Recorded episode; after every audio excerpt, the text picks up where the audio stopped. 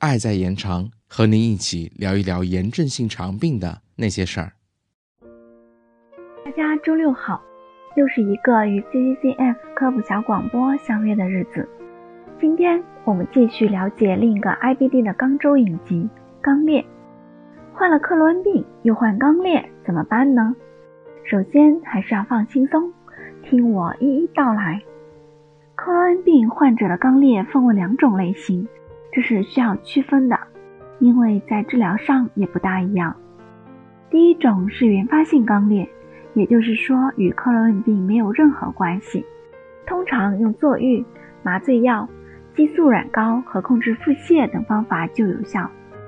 原发性肛裂在克罗恩病患者中很少见，比较常见的是第二种，即克罗恩病引起的肛裂。相比原发性肛裂，它的特点是溃疡深而宽，并且有时多发，常位于侧位，远离正中线，并且常伴随其他肛周疾病。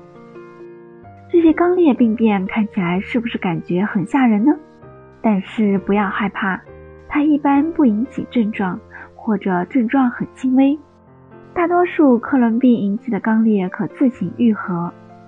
如有肛周活动性克伦病，可口服甲硝唑、五氨基水杨酸灌肠，或使用肛门栓剂，还可考虑使用免疫抑制剂，尽量去控制炎症的活动。如肛裂引起疼痛，就要注意有没有脓肿或瘘管的形成。如肛裂不愈合，并且症状持续，则需排除直肠炎的可能。对克伦病引起的肛裂病例，不应施行肛裂切除术，应以内科治疗为首选。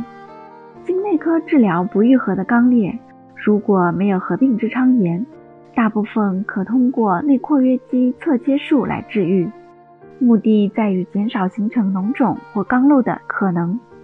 但对同时存在直肠炎的患者，应避免手术。有极少部分的克伦病患者。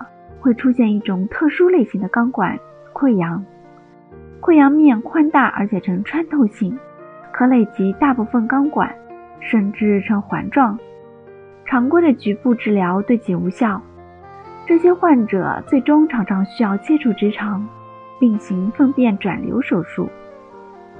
因克罗恩引起肛周问题的患者不在少数，建议在平时还是要多喝热水。保持大便通畅和软度，同时在便后最好用清水清洗，保证肛周的清爽干燥。本期小广播就到这儿，我是主播西西，剪辑小来，我们下期再见。